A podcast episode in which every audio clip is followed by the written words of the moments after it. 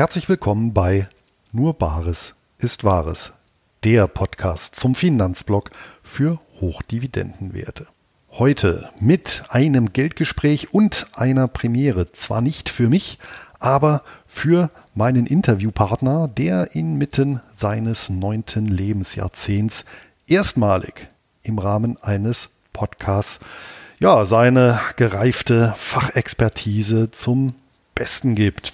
Und so ist es mir eine ganz besondere Ehre, dass Reinhold Gagel als Buchführungsspezialist Rede und Antwort steht zu Gewinnen und Verlusten, Cashflow, Eigen- und Fremdkapital, Bilanzen und natürlich auch zu seinem Buch, das kürzlich in der dritten überarbeiteten Auflage erschienen ist. Selbstverständlich reden wir auch über den größten zeitgenössischen Bilanzskandal und was da falsch gelaufen ist. Und nach dem Interview stand für mich fest, Reinhold Gagel hätte Wirecard nicht so einfach vom Haken gelassen.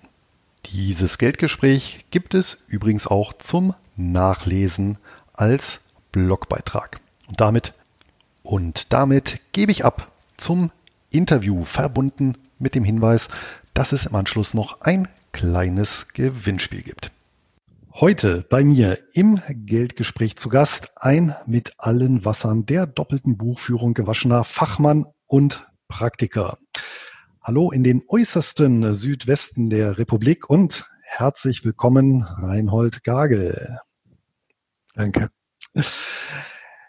Herr Gagel, ich erlebe es immer wieder, auch aus Gesprächen, dass das Thema ja, Jahresabschluss, Bilanz, Gewinn- und Verlustrechnung, Cashflow, ja, ähm, gerade bei aktieninteressierten oder allgemein wertpapierinteressierten Personen doch etwas stiefmütterlich behandelt wird. Das ist ja auch der Grund, warum wir uns hier zusammengesetzt haben, um das Thema das wichtige Thema genau für diesen Personenkreis, also für Investoren, für Anleger, ja, bisschen schmackhaft aufzubereiten und auch mal zu verdeutlichen, warum es wichtig ist, sich mit dem Thema auseinanderzusetzen. Nun ist es ja richtig, dass Buchführung und Rechnungswesen traditionell einen ja eher drögen Ruf haben. Ich kann mich auch noch an mein Studium erinnern. Ja, da war das jetzt auch äh, zunächst nicht gerade mein, mein Lieblingsfach. Ja, und der Buchhalter gilt ja doch so ein bisschen als, als äh, die bebrillte Büroklammer, so ein Erbsenzähler. Ähm, wenn man allerdings in die Geschichte guckt, völlig zu Unrecht. Ja, denn tatsächlich ohne die doppelte Buchführung, ohne die Bilanzierung aller Venezianer, wie sie ursprünglich mal hieß, ja, wäre ja eigentlich unsere Unternehmenswelt und letztendlich auch Aktiengesellschaften gar nicht denkbar. Hm, wie war denn Ihr Weg zum Thema, beziehungsweise äh, was hat Sie überhaupt bewogen? Sie haben ja wirklich jahrzehntelange Erfahrung in dem Bereich und das Ganze von der Pike aufgelernt, ja, ähm, sich darauf beruflich zu spezialisieren. Ja, als Zwölfjähriger habe ich mit meinem damaligen Schulfreund, das ist schon lustig, Bürotätigkeiten gespielt. Wahrscheinlich haben wir damals schon damit geliebäugelt, einmal am Schreibtisch arbeiten zu wollen. Und in der Berufsschule wurde ich dann zum Industriekaufmann mit Buchhaltung natürlich ausgebildet. Und weil ich da immer eine Eins hatte, habe ich mich dann auch entschlossen, noch Bilanzbuchhalter zu werden. Und schließlich dann halt auch noch Controller. Jetzt konnte ich mich natürlich im finanzwirtschaftlichen und betriebswirtschaftlichen Bereich einbringen. Irgendwann später konnte ich sogar Verantwortung als Geschäftsführer übernehmen. Und beim VDMA, das ist der Verein Deutscher Maschinenbauanstalten, habe ich in zwei Arbeitskreisen im Ausschuss Betriebswirtschaft an betriebswirtschaftlichen Veröffentlichungen für kleinere Unternehmen, welche sich keinen eigenen Controller leisten konnten, mitgewirkt. So. Ja. Hm, fangen wir mal ganz vorne an. Warum, ja. warum müssen Unternehmen überhaupt Bücher führen? weil es, ganz salopp gesagt, weil es ohne das überhaupt nicht geht. Denn nur so, so kann das betriebliche Geschehen durch und überschaubar gemacht werden. Im Handelsgesetzbuch HGB, kurz genannt, sind die entsprechenden Vorschriften zum Führen von Bischern in einem Unternehmen geregelt. Des Weiteren sind das Aktiengesetz, das GmbH-Gesetz sowie Steuergesetze und andere Vorschriften zu beachten. Die Verantwortlichen eines Unternehmens, Geschäftsleitung, Aufsichtsräte, Verwaltungsräte, orientieren sich an den Zahlen der Gewinn- und Verlustrechnung einer Periode sowie an den Summen der aktiven und passiven zum entsprechenden Stichtag. Als Verantwortlicher will ich stets im Blick haben, ob die Firma auf dem geplanten Weg ist. Der Fiskus zum Beispiel verlangt eine Jahresbilanz zusammen mit der Gewinn- und Verlustrechnung, wenn die Steuererklärungen eingereicht werden. Banken, welche ja als Kreditgeber meist auftreten, verlangen ebenfalls Bilanzen. Aktionäre, Kapitalgeber wollen das Geschehen ebenfalls in Zahlen ausgedrückt periodisch einsehen. Ja, über was ähm, genau gibt denn die Buchhaltung Auskunft und ja, über was nicht? Also wo ist äh, hier äh, inhaltlich das Ganze aus? Über was genau gibt denn die Buchhaltung Auskunft und über was nicht? Also was kann ich da in der Buchhaltung erfassen und mir als ja, Investor oder Anleger zu Gemüte führen? Ja. Zunächst sollte man sich mal vor Augen führen, dass die Kontrolle eines Unternehmens von der Bilanz her gesehen und von der Gewinn, und Verlustrechnung her gesehen immer stichtagsbezogen beziehungsweise zu einer Periode äh, herangezogen wird beziehungsweise betrachtet wird. Über die periodenbezogenen betriebswirtschaftlichen Ergebnisse einerseits und den Cashflow, Mittelflussrechnung übersetzt andererseits, aber auch über vieles andere mehr. Alles, was in einem Unternehmen geschieht, verursacht Kosten. Mit der Absicht, Umsätze zu erzielen und daraus Gewinne für die Firma einzuführen, fahren. Das ist der Hauptzweck. Die Erträge sollten immer höher sein als die Aufwendungen. Das Eigenkapital der Firma muss sich auf Dauer verzinsen. Die Ausgangsbelege, Ausgabenbelege werden kostenartenbezogen und bilanzpositionsbezogen verbucht. Eine Gewinn- und Verlustrechnung, detaillierter Bestandteil der Bilanz, zeigt die Summen dieser einer entsprechenden Periode. Die Gegenbuchungen dieser Vorgänge berühren auch die Bilanzpositionen, aktiven und passiven, ebenfalls in gut verständliche Begriffe zerlegt. Was genau ist denn eine Bilanz? Also was sagt sie aus und ja, wie kann ich mich diesem doch etwas ja kontraintuitiven Thema, ja, das ist ja nicht so selbstverständlich, wie die aufgebaut ist, ähm, ja, als Anleger nähern, ohne jetzt Experte zu sein? Ja, ich versuche mal, das Ihre Frage so zu deuten und entsprechend richtig zu beantworten. Eine Bilanz zeigt immer die Bestandssummen der einzelnen Vermögenswerte, aktiven einerseits, und die Kapital- und Schuldenwerte, passiven andererseits, zu einem bestimmten Stichtag.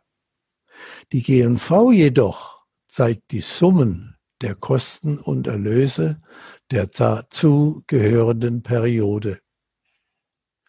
Aktivwerte sind Vermögenswerte, welche das Unternehmen zum bestimmten Stichtag verwaltet, betreut und für deren Werterhaltung die Geschäftsleitung Sorge zu tragen hat.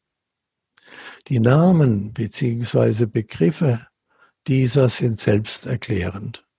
Dasselbe gilt auch für die Positionen der Passivseite. Gerne vergleicht man diese Einzelpositionen auch mit jenen vergangener Perioden beziehungsweise Stichtage. Aus Bilanzzahlen und G&V-Daten werden betriebswirtschaftliche Kennzahlen gebildet, auch um die Tendenzen zu erkennen und gegebenenfalls gegensteuern zu können. Mein Buch mit dem Titel Wie man eine Bilanz liest vermittelt auf unkonventionelle Weise, wie eine Bilanz entsteht, wie sich die einzelnen Positionen durch Geschäftsvorfälle fortschreiben und so weiter. Es handelt sich aber nicht um einen Buchhaltungslehrgang und man kommt ohne jegliche Buchhaltungskenntnisse zum Verstehen beziehungsweise Funktionieren einer Bilanz und das in kürzester Zeit. Mhm. Also fassen wir mal grob zusammen. Die Bilanz gibt eben Auskunft, ja, einmal, wo, wo kommt überhaupt Geld her, ja, und wie wird es verwendet? Also auf der einen Seite das Geld, was ich selber eingebracht habe, also Eigenkapital, ja, sowie Fremdkapital. Auf der anderen Seite, in, in, in wo, wo ist das Geld gebunden? Ja, also in welche Vermögenswerte, während ja. die Gewinn- und Verlustrechnung eben darlegt. Herr ja, Bassers, Herr Basser, ich, ja. das, was Sie jetzt gesagt haben, das sollten Sie rausschneiden. Ich versuche Ihnen mal zu sagen, warum. Ja. Nochmal. Da habe ich also doch eine Lücke in der Fra Antwort zu vier, wie ich gemerkt habe. Die Bilanz zeigt am, zum Stichtag, heute. Ja. Morgen ist schon wieder ein neuer Stichtag. Heute, zu jedem Stichtag die Bestände, die Vermögensbestände, die vorhanden sind, Stückzahlen zum Beispiel bewertet mit dem Wert, der am Markt zu erzielen ist. Mhm. Eine Forderung an Kunden aus Lieferungen, die besteht ja daraus, dass man dem Kunden was geliefert hat und eine Rechnung geschrieben hat. Wenn der Wert, den er zu bezahlen hat dafür, noch nicht eingegangen ist, dann ist dieser Wert noch in der Forderung enthalten. Das heißt, die Bilanz zeigt zu den Stichtagen die vor, an diesem Tag vorhandenen Vermögenswerte an diesem Jahr, äh, Tag realistisch äh, in Geld verwertbar. Und genauso bei den Schulden Mhm. Am Stichtag, was in der Bilanz auf der Passivseite steht, heißt zum Beispiel äh, Lieferantenschulden zwei Millionen. Das sind die Rechnungen, die am heutigen Tag für alle Lieferanten, die bis zum heutigen Tag etwas geliefert haben, noch nicht ihr Geld bekommen haben. Mhm. Also Bilanz zeigt Vermögenswerte und Schulden, welche am Stichtag vorhanden sind. Gut, aber danke für die Zusammenfassung. Ja, dann gehe ich ja. über prima. Ja, jetzt haben Sie ja schon die Gewinn- und Verlustrechnung kurz erwähnt. Ähm, des Weiteren gibt ja. es ja noch die Cashflow-Rechnung. Ja. Was sind denn, was ist denn jetzt die Gemeinsamkeit und was ist die, der Unterschied zwischen der Gewinn- und. Verlustrechnung und der Cashflow-Rechnung? Ja. ja. Also, die Gemeinsamkeit für beide Übersichten besteht ausschließlich darin, dass für ausschließlich beide Berechnungen die gebuchten Beträge herangezogen werden, aber in einigen Fällen in unterschiedlicher Höhe einfließen. Die G&V, Gewinn- und Verlustrechnung, zeigt als Endergebnis den erwirtschafteten Gewinn des Unternehmens einer bestimmten Periode. Es kann ein Monat sein, kann auch eine Woche sein, ein Vierteljahr oder das Jahr. Der Cashflow, auf Deutsch Mittelflussrechnung, also das Geld, die Mittel, die aufgewendet wurden für Anschaffungen und so weiter oder eingenommen wurden aus Umsätzen, da darunter versteht man mit die Mittelflussrechnung oder die Mittel. Jedoch zeigt die Bewegungen aus Geld zu und Geldabflüssen während der Periode. Das sind also zwei ganz unterschiedliche Betrachtungen. Ein Beispiel. Wenn ein Unternehmer zum Beispiel eine Maschine kauft, findet ein Geldabfluss in Höhe des Kaufpreises zum Beispiel 20.000 Euro statt. Da auf der Aktivseite passiert Folgendes. Der Bankbestand da das Bankguthaben nimmt um 20.000 ab und das Konto Anlagevermögen nimmt um 20.000 zu. Das ist ein sogenannter aktiven Tausch. Beim Cashflow findet sich dann unter Geldabfluss die Position Anschaffung einer Maschine, Anlagevermögen, in der Höhe von 20.000 Euro. Am Ende, also das Ergebnis beim Cashflow, zeigt am Ende, in welcher Höhe sich die liquiden Mittel im Vergleich zu Beginn der Periode nach oben oder nach unten verändert haben. Aus diesem Beispiel, wenn das der einzige Vorgang in der gesamten Periode, um die es geht, gewesen wäre, hätte der Cashflow gezeigt, dass nur ein Mittelabfluss in Höhe von 20.000 Euro stattgefunden hat, kein Zufluss, weil sonst gar nichts passiert ist. Das heißt, der Bestand, der Geldbestand zu Beginn der Periode, um die es hier geht, hat um 20.000 Euro am Ende der Periode abgenommen. In der G&V, in der Gewinn-Verlustrechnung, darf jedoch nur die Abschreibung als Kostenbetrag bei einer Lebensdauer der Maschine von zehn Jahren sind das 2000 Euro als Aufwand einfließen. Es handelt sich also nicht um zwei unterschiedliche Rechnungslegungsarten, sondern um zwei unterschiedliche finanzwirtschaftliche Betrachtungen. Kann man das so richtig deuten?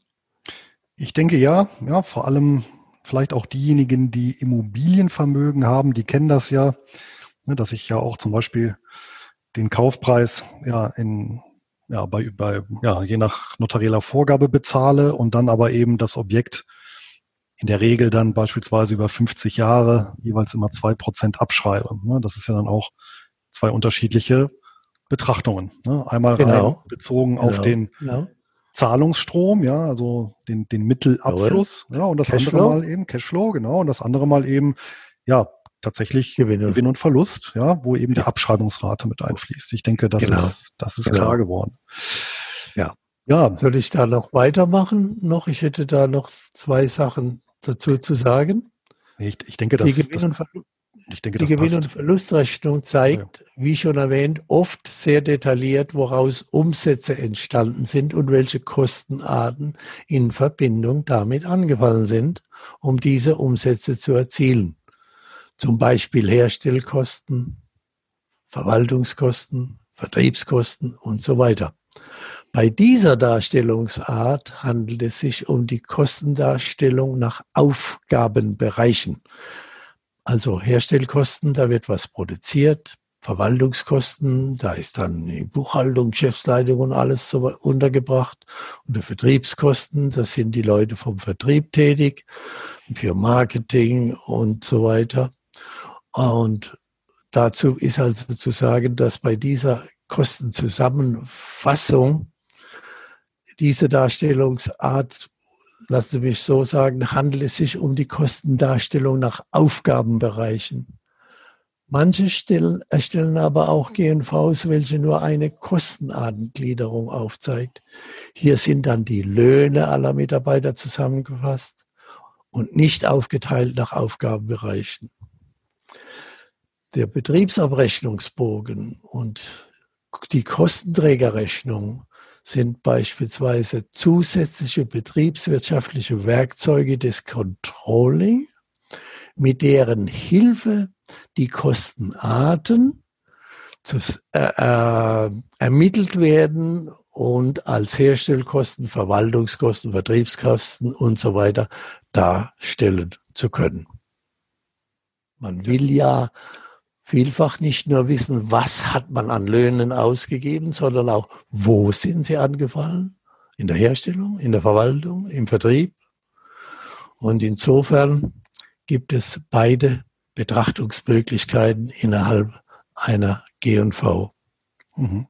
Die G&V zeigt also das betriebswirtschaftliche Ergebnis aus den getätigten Umsätzen, den Nettogewinn oder Gewinn nach Ertragssteuern, wie Gewerbesteuern, Körperschaftssteuern und Soli, wenn es sich um eine Kapitalgesellschaft handelt. Mein besonderer Hinweis zu beiden Ergebnisbetrachtungen, also ich meine jetzt Cashflow und G&V. Äh, es kann vorkommen, dass in ein und derselben Periode ein positiver Cashflow, also eine Liquiditätszunahme erzielt wurde und andererseits in derselben Periode ein Verlust zu verzeichnen war. Solche Vorgänge bedürfen einer besonderen zusätzlichen Analyse. Und vorhin bei diesem Beispiel, das wir gemacht haben, wo in einer Periode nur eine Anschaffung stattfand, nämlich diese Maschine, mhm.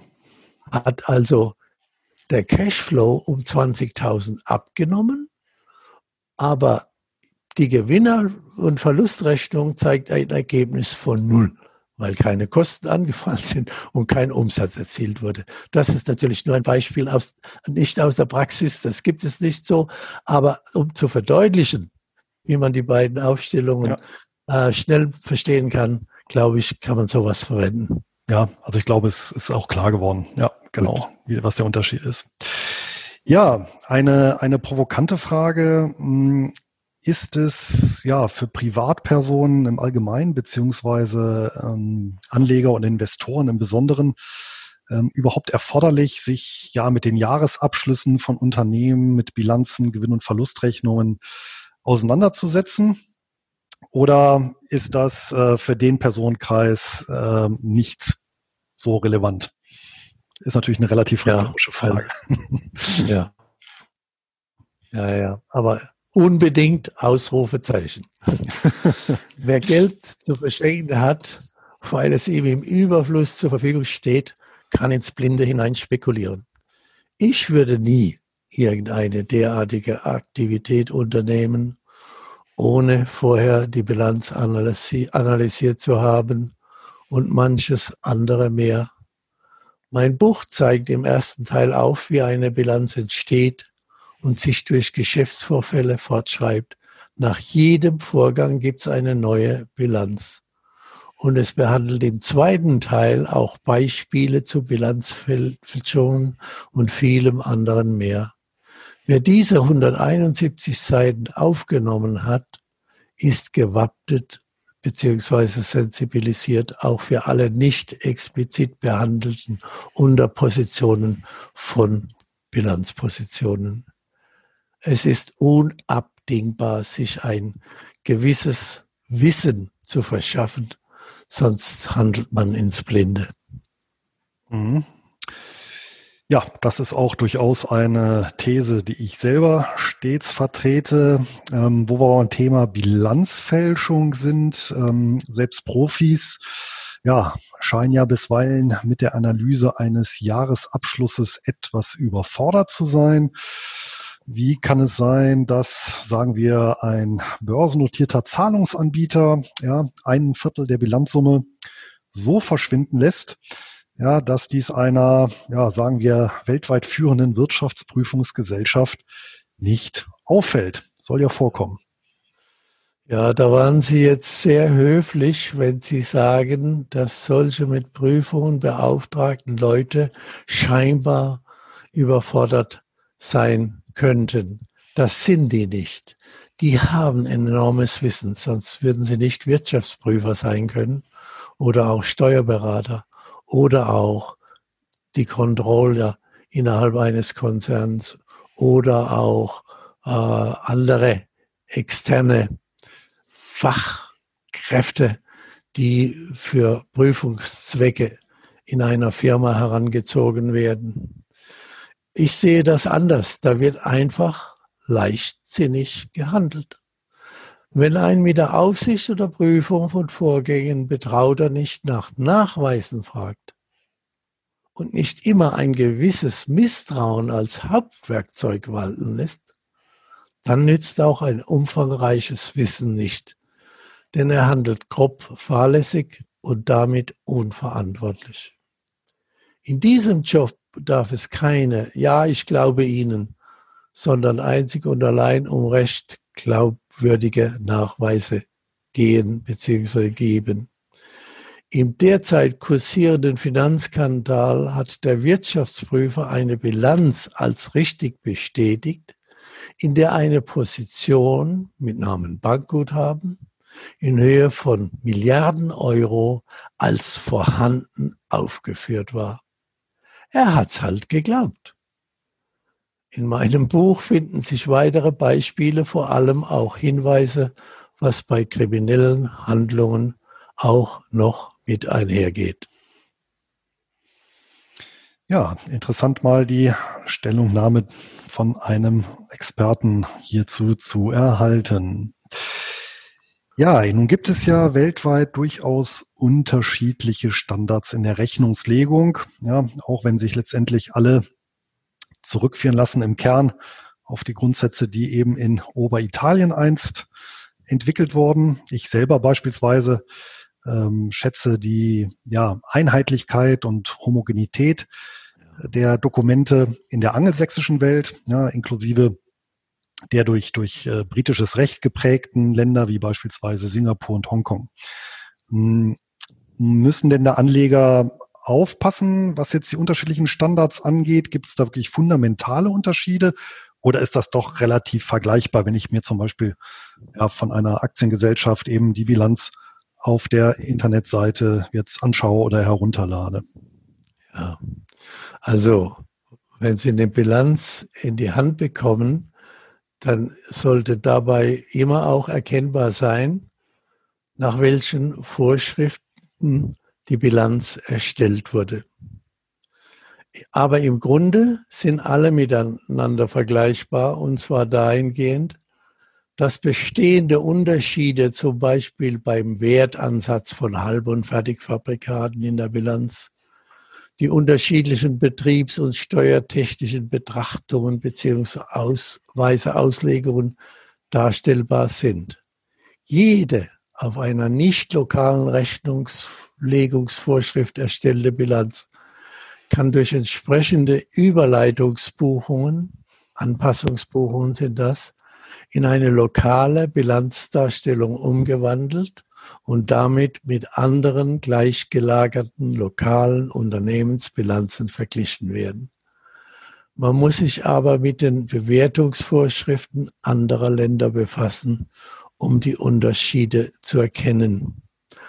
Äh, vielleicht äh, noch eine Bemerkung, die mir jetzt auch noch einfällt. Wenn Sie zehn Wirtschaftsprüfer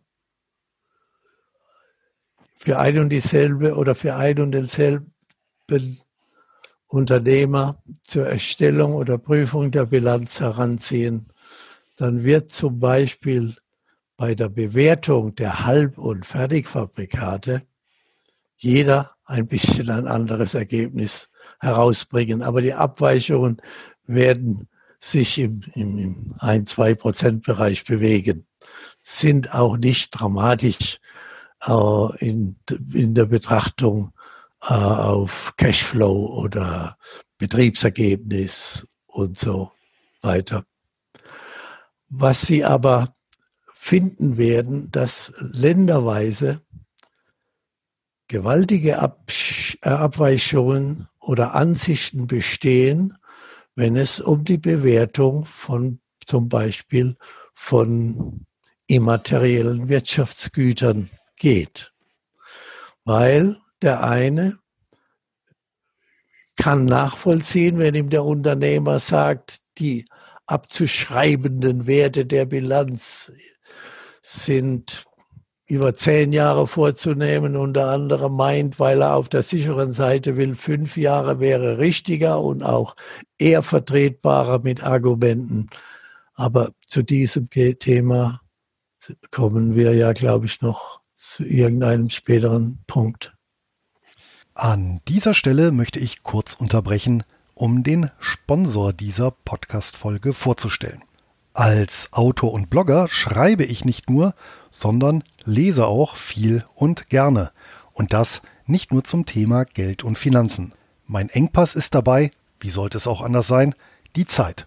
So stapeln sich schon einmal mehrere Titel gleichzeitig auf meinem Schreibtisch. Und bereits während der Lektüre fordert das Erinnerungsvermögen sein Tribut. Die Halbwertzeit des gelesenen oder gehörten Worts ist gering. Nur wenige Prozent bleiben im Gedächtnis verankert. Und genau hier kommt mein Sponsor Blinkist ins Spiel. Blinkist fasst die wesentlichen Inhalte von aktuell über 3000 deutsch- und englischsprachigen Sachbüchern zusammen und stellt diese als Text- und Audiodatei zur Verfügung. Abonnenten können diese sogenannten Blinks über die Plattform auf dem PC oder via App auf dem Smartphone abrufen. Ich selbst nutze Blinkist, um mir einerseits einen ersten Eindruck potenziell interessanter Bücher zu verschaffen oder aber mir die Kernaussagen bereits gelesener Publikationen wieder in Erinnerung zu rufen. Zuletzt habe ich beispielsweise der Weg zur Knechtschaft von Friedrich August von Hayek und Fraktale und Finanzen von Benoit Mandelbrot noch einmal Revue passieren lassen. Insgesamt hält Blinkist neueste Ratgeber, zeitlose Klassiker oder viel diskutierte Bestseller aus 27 Kategorien wie Börse und Geld, Geschichte und Wirtschaft bereit. Jeden Monat kommen etwa 40 weitere Blinks hinzu und für alle, die tiefer in den jeweiligen Titel einsteigen möchten, gibt es bei Blinkist jetzt auch Hörbücher in voller Länge. Im Moment gibt es eine Aktion exklusiv für alle Hörer meines Podcasts. Auf blinkist.de Bares erhaltet ihr 25% Rabatt auf das Jahresabo Blinkist Premium. Ihr könnt vorher natürlich alles ausgiebig sieben Tage lang kostenlos testen. Und Blinkist wird B-L-I-N-K-I-S-T geschrieben. Für den Fall der Fälle habe ich die Adresse in den Notizen zur Podcast-Folge und im entsprechenden Blogbeitrag vermerkt.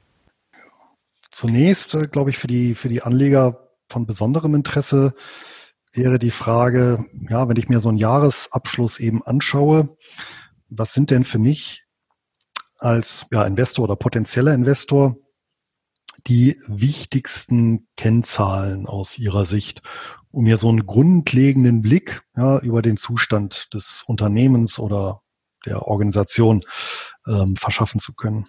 Ja. Kennzahlen sind natürlich eine Hilfe. Kennzahlen jedoch, zu denen die Details der Basisdaten nicht offengelegt werden, solche gibt es, betrachtet man am besten mit Misstrauen. Leicht verständlich und hilfreich sind zum Beispiel in Prozent dargestellt die Herstellkosten zum Umsatz, die Kostenartenentwicklungen zum Umsatz. Hier vergleicht man auch verschiedene oder Gewinn- und Verlustrechnungen verschiedener Perioden, der Gewinn vor und nach Ertragssteuern zum Umsatz, die Verzinsung des Stamm- oder Aktienkapitals beziehungsweise Gesellschaftskapitals, die Verzinsung des bei den aktiven gebundenen Vermögens Durchschnitt der zwölf Monatsbilanzen. Äh, vielleicht zu diesem, zu dieser Bemerkung. Wenn Sie die Bilanzen von zwölf Monaten eines Jahres hernehmen, dann werden Sie teilweise je nachdem, wenn auch saisonale Einflüsse vorliegen, äh, erhebliche Schwankungen in einzelnen Bilanzpositionen erkennen können. Um zum Beispiel eben eine vernünftige oder den, den Verzinsungssatz des bei den aktiven gebundenen Vermögens korrekt äh, auszurechnen, sollte man den Durchschnitt aus den zwölf Monatsbilanzen heranziehen. Äh, viele Firmen machen ja, die großen ganz besonders, äh, monatliche Abschlüsse, sodass das überhaupt kein Problem ist. Den Kapitalumschlag, den EK-Anteil an der Bilanzsumme, Fremdfinanzierungsanteil, wobei hier bei Fremdfinanzierungsanteil recht detailliert vorzugehen ist. Vor allem aber auch zu beobachten, wie sich G&V und Bilanzpositionen sowie Kennzahlen über die Jahre entwickelt haben. Äh, also besondere Kennzahlen hervorzuheben.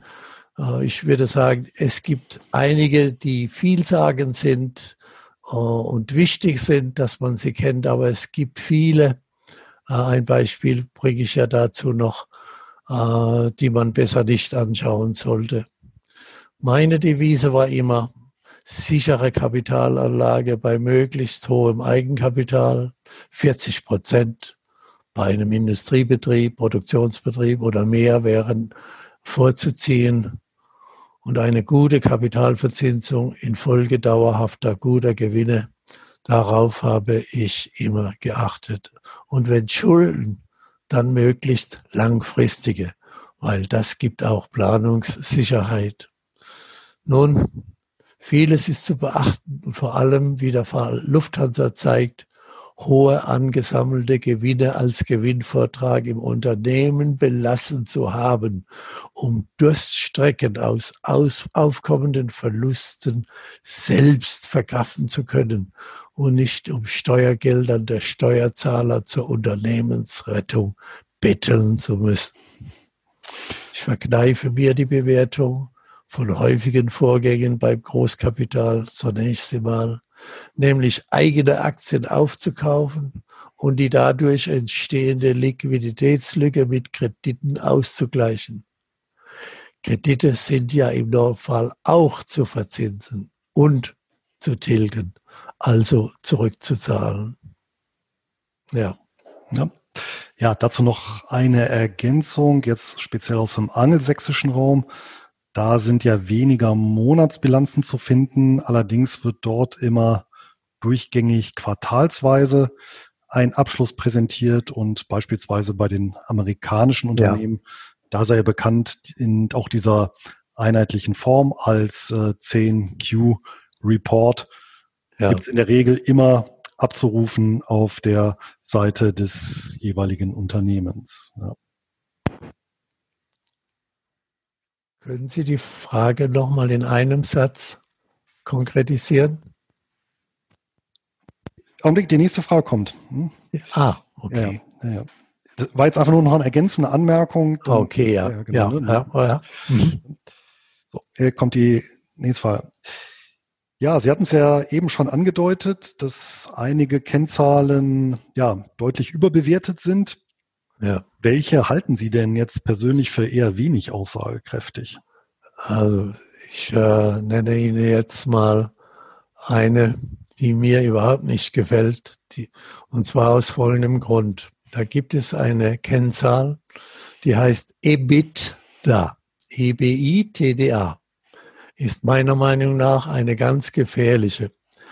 Ausgeschrieben lautet diese Earnings before Interest Taxes, Depreciation and Amortization. Auf Deutsch Ertrag, manche Leser deuten dies fälschlicherweise als Gewinn, Ertrag vor Zinsen, vor Ertragssteuern, vor Abschreibungen auf Sachanlagen sowie Abschreibungen auf immaterielle Vermögensgegenstände. Ein schönes Päckchen, das vielfach eine große Summe repräsentiert, die man einfach bei dieser Kennzahl außen vor liest und nicht mit einbezieht.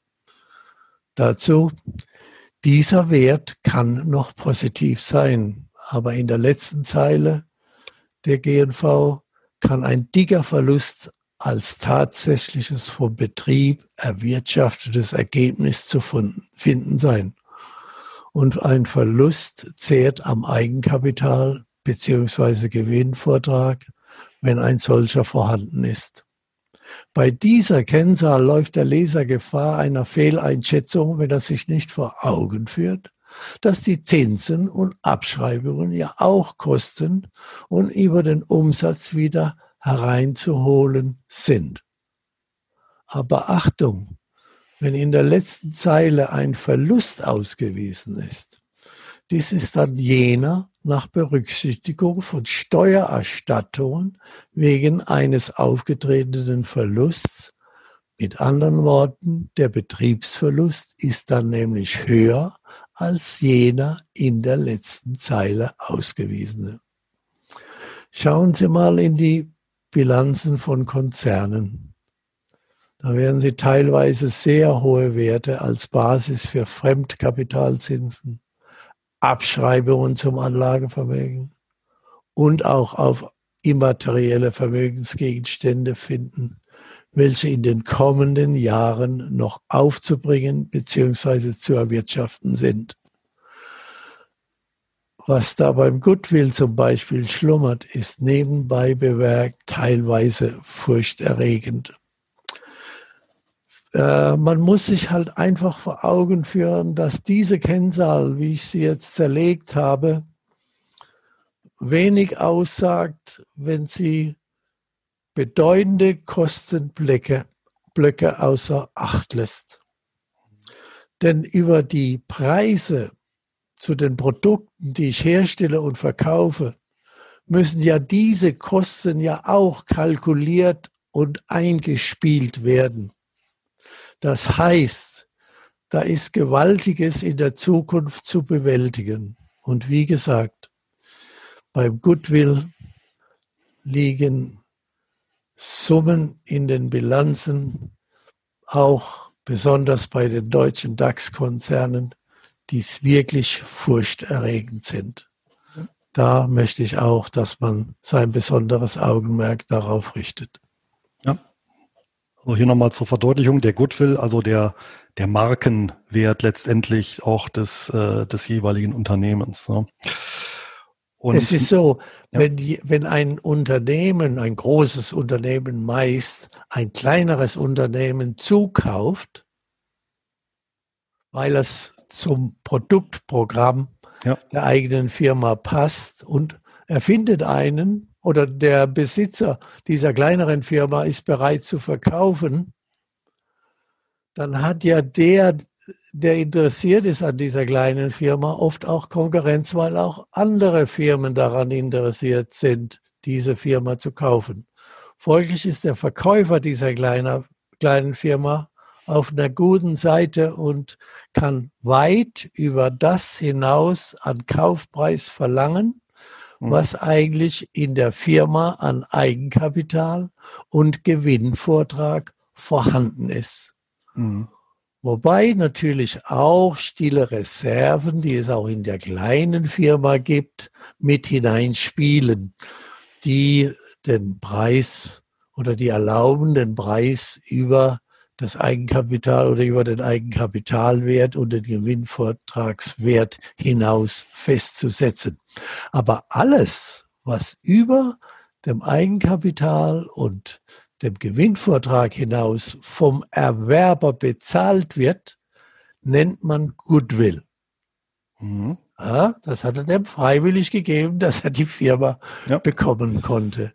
Und dieser Goodwill ist in der Bilanz zu aktivieren, aber eigentlich auch abzuschreiben, wie nutzbares Anlagevermögen abzuschreiben ist, denn man darf ja annehmen, dass durch Produkterneuerungen und Verbesserungen die Produkte der aufgekauften Firma auch mal ihr Lebensalter erreichen, nicht mehr existieren und dann sollte der Goodwill weg sein.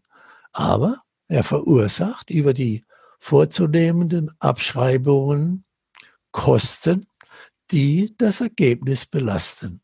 Mhm. Und oft ist dieser Goodwill über die Produkte dieser gekauften Firma dann getätigt werden, gar nicht einzuspielen.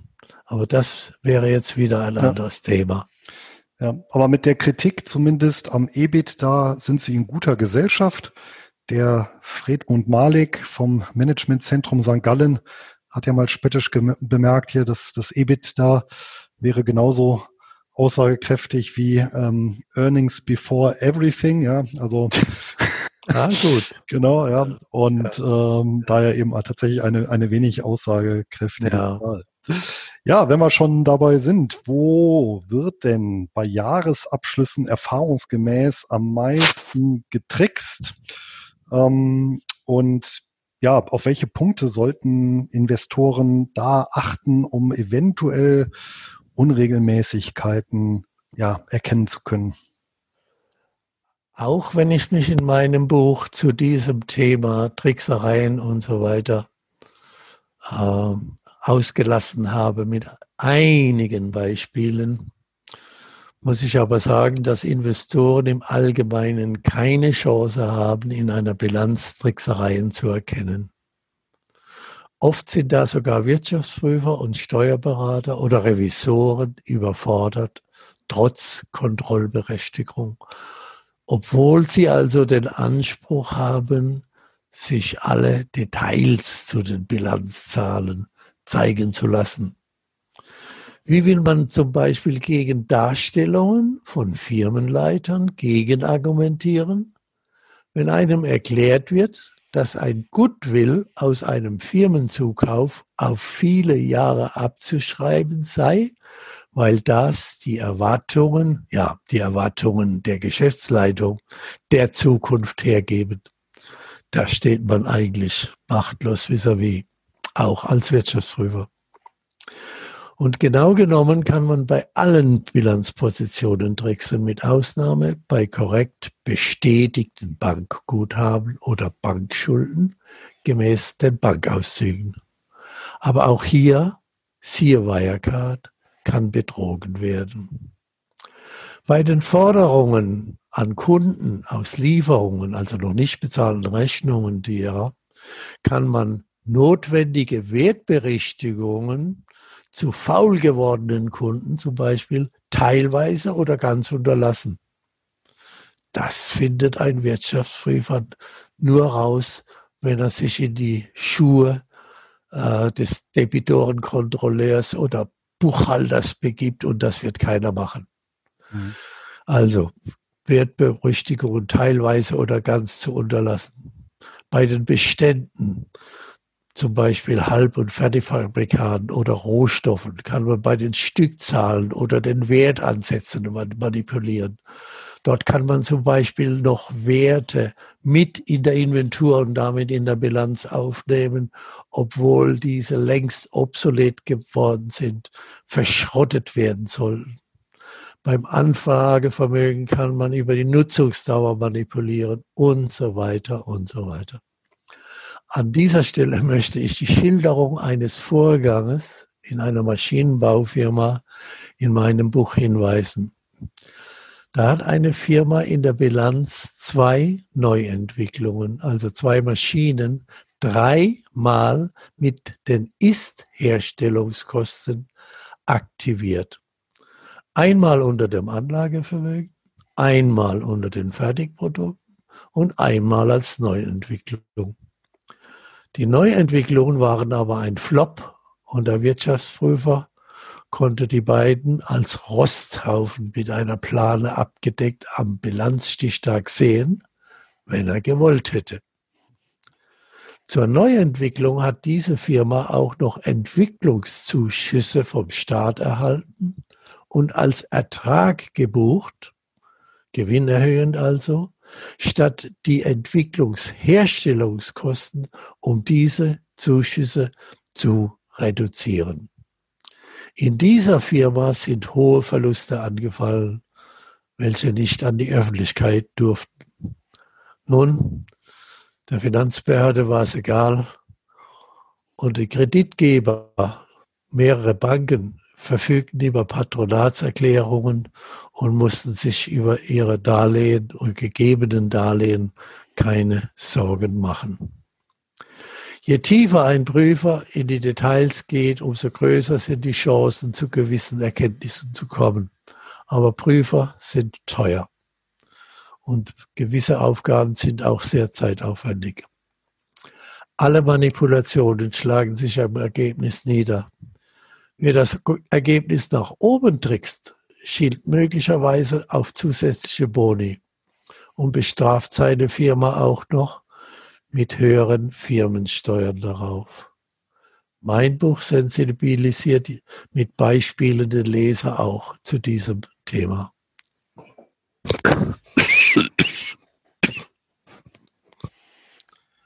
Gut, jetzt mal von den ja, Möglichkeiten der ja, Bilanzgestaltung mal abgesehen, mh, hm, fällt ja so das ganze Thema ja, ähm, äh, Kennzahlen, äh, Jahresabschluss mit in die Fundamentalanalyse.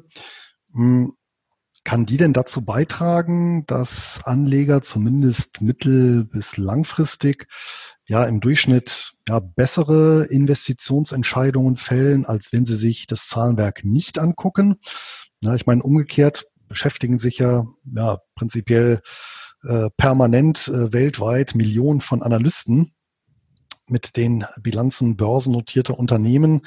Ja, also kann da wirklich der, der Privatanleger Nektar saugen? Also die Frage nach besseren Entscheidungen dahingehend verstanden, dass man höhere Dividenden erzielt, nicht unbedingt, aber auf jeden Fall, wenn oder weil wissensbasiert, mit viel mehr Sicherheit entschieden als das unbedarfte Können. Hier muss man sich aber mit dem Thema Kennzahlenanalyse auskennen. Das heißt, man muss sie deuten können. Nun passieren weltweit immer wieder gravierende Dinge, welche die Finanzwelt erschüttern.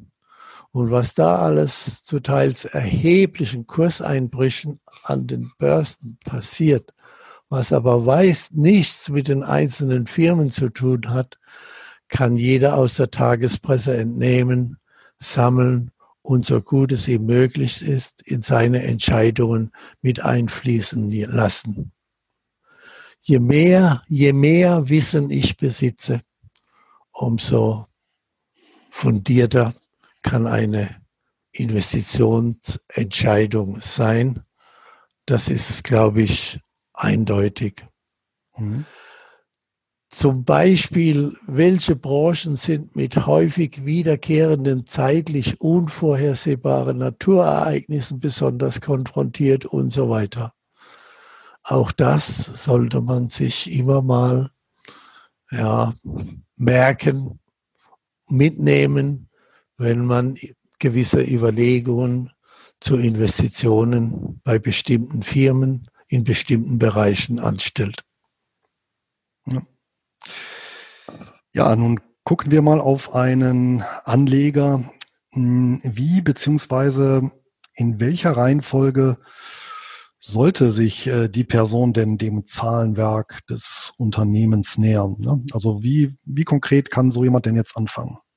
Ja, also äh, was am leichtesten oder am einfachsten zugänglich ist, sind die Bilanzen der Firmen. Da würde ich immer versuchen, die Bilanzen der letzten drei Jahre herzunehmen, die dazugehörenden Gewinn- und Verlustrechnungen und natürlich den Cashflow. Diese drei Übersichten würde ich mir zu Gemüte führen, um die dazugehörigen Kennzahlen äh, selbst äh, analysieren und zu bewerten. Wer, dann würde ich mir natürlich ja auch andere Kennzahlen vornehmen, soweit diese für die bestimmte Branche, die ich jetzt gerade ins Auge gefasst habe, auch sinnvoll sind. Manche machen oder haben in ihrem Kennzahlenspiegel auch solche aufgeführt, die für ihr spezielles Unternehmen eigentlich sinnlos sind, meiner Meinung nach. Aber man will sie halt auch haben. Vielleicht kommt auch irgendein scheinbar positives Ergebnis dabei raus. Dann hat man ja schon gar, kein Scheu, gar keine Scheu, diese auch noch auf, äh, aufzuführen. Und so viel wie möglich werde ich natürlich nach Firmenberichten Ausschau halten, welche oft sehr viel Interessantes und die Börsenwelt beeinflussendes hergeben. Wer in dieser Richtung etwas vorhat, kann, wenn er mein Buch gelesen hat, zum Beispiel den Jahresbericht eines Konzerns zu einer umfangreichen Wissensmehrung durchgehen. Ich habe in meinem Buch zum Beispiel einen BASF-Jahresbericht der weltgrößter Chemiekonzern für Analysezwecke herangezogen. Und als ich diesen Bericht erstmals vor zehn Jahren, als dieses Seminar beziehungsweise Buch entstand, gestaunt, was da alles an Details zu der Bilanz oder zu den Bilanzpositionen dargestellt und ausgesagt wird.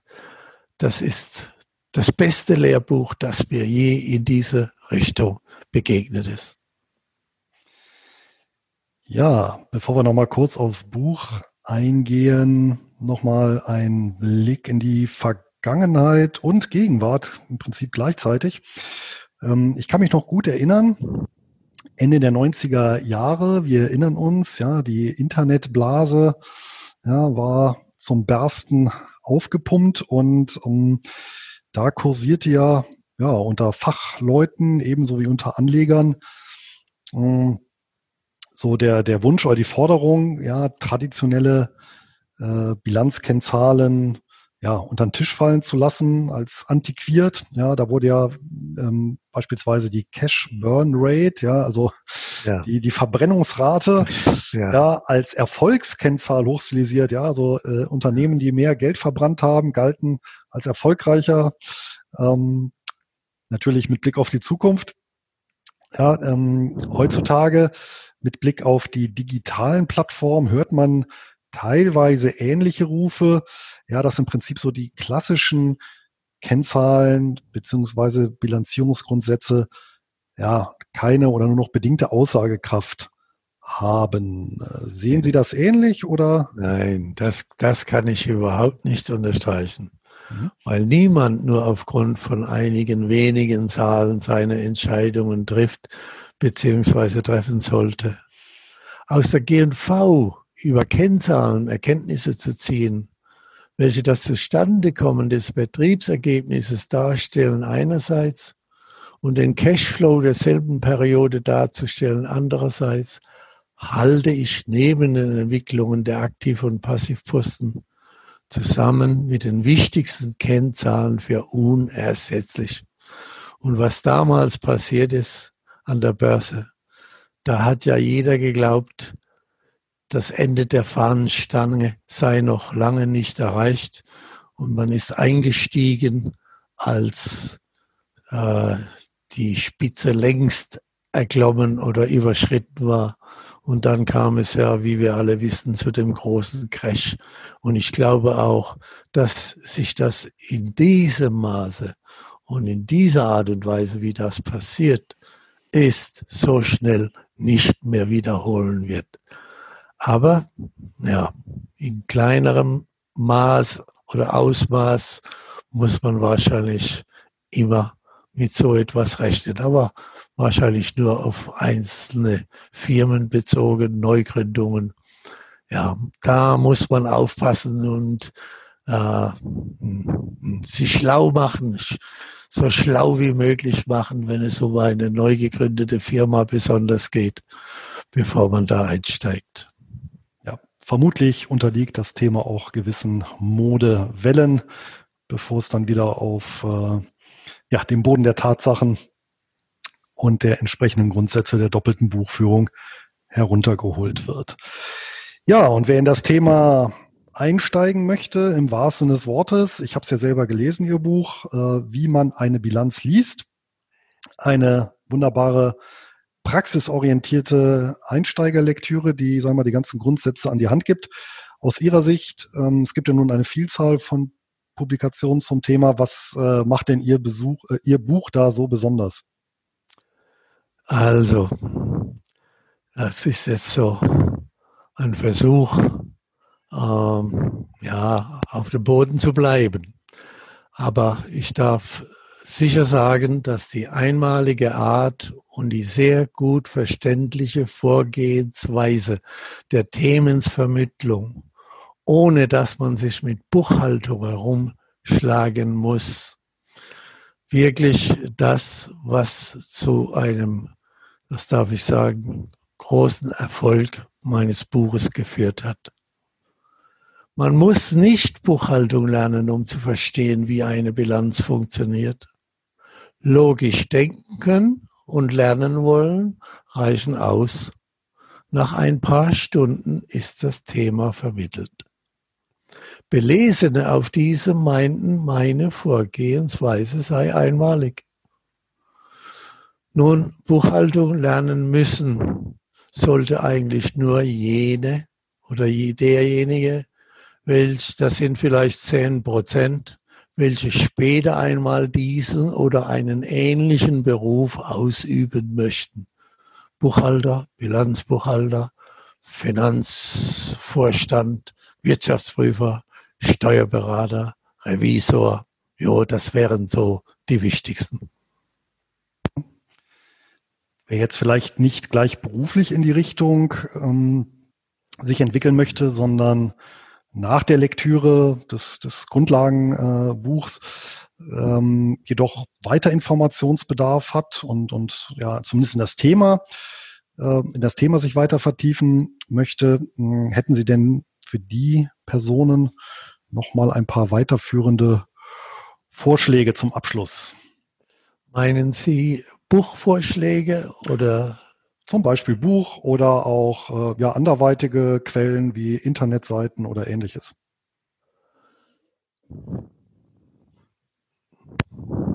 Gut. Äh, Buchtitel kann ich keine nennen, weil ich äh, der Meinung bin, dass ich ja meine Vorgehensweise voll von all den anderen, die im Markt sind, äh, abhebt, sehr erfolgreich abhebt und dass man halt zu diesem Wissen einmal wie eine Bilanz entsteht, wie es sich fortschreibt und manches andere mehr äh, als gute Basis hat, wenn man dann zusammen, wie gesagt, in so einen Konzernbericht einsteigt das beste Lehrbuch eigentlich, das ich auf diesem Gebiet mitempfehlen kann. Also im Grunde, und ansonsten rate ich, dass man sich mit Presseberichten über Firmen befasst und gegebenenfalls auch mal eine Firma anschreibt, um die, um deren Jahresberichte zu bitten. Und heutzutage sind die Firmen im Internet mit ausführlichen Darstellungen gelistet, teilweise, nicht alle wenn auch nicht immer mit detaillierten Bilanzen und GNVs. Und ist man Aktionär einer Gesellschaft, bekommt man anlässlich der Jahreshauptversammlung einen Jahresbericht. Gerne weise ich aber auch darauf hin, dass es einige Lehrbücher zum Thema Kennzahlen gibt, die sich dann ausschließlich mit Kennzahlen befassen und auch sehr detailliert zu jeder Kennzahl die Detailbasiszahlen offenlegt, so dass man schnell den Hintergrund einer Kennzahl erkennen und das Ergebnis deuten kann. Herr Gagel, ich bedanke mich ganz herzlich für die Zeit, die Sie uns geschenkt haben und das Fachwissen, ja, was Sie hier an die Hörerschaft weitergegeben haben. Ich wünsche Ihnen alles, alles Gute und ja, verabschiede mich. Bis dahin. Tschüss. Tschüss, Herr Passos, und vielen, vielen Dank. Soweit das Geldgespräch mit Reinhold Gagel. Ein Exemplar seines Buchs Wie man eine Bilanz liest, verlose ich unter allen Hörern bzw. Lesern Hierzu reicht es aus, den Blogbeitrag zu kommentieren und in das Kommentarfeld die persönliche Lieblingskennzahl mit einer kurzen Begründung reinzuschreiben. Die Gewinnerin oder den Gewinner ermittle ich dann per Los am 28. November.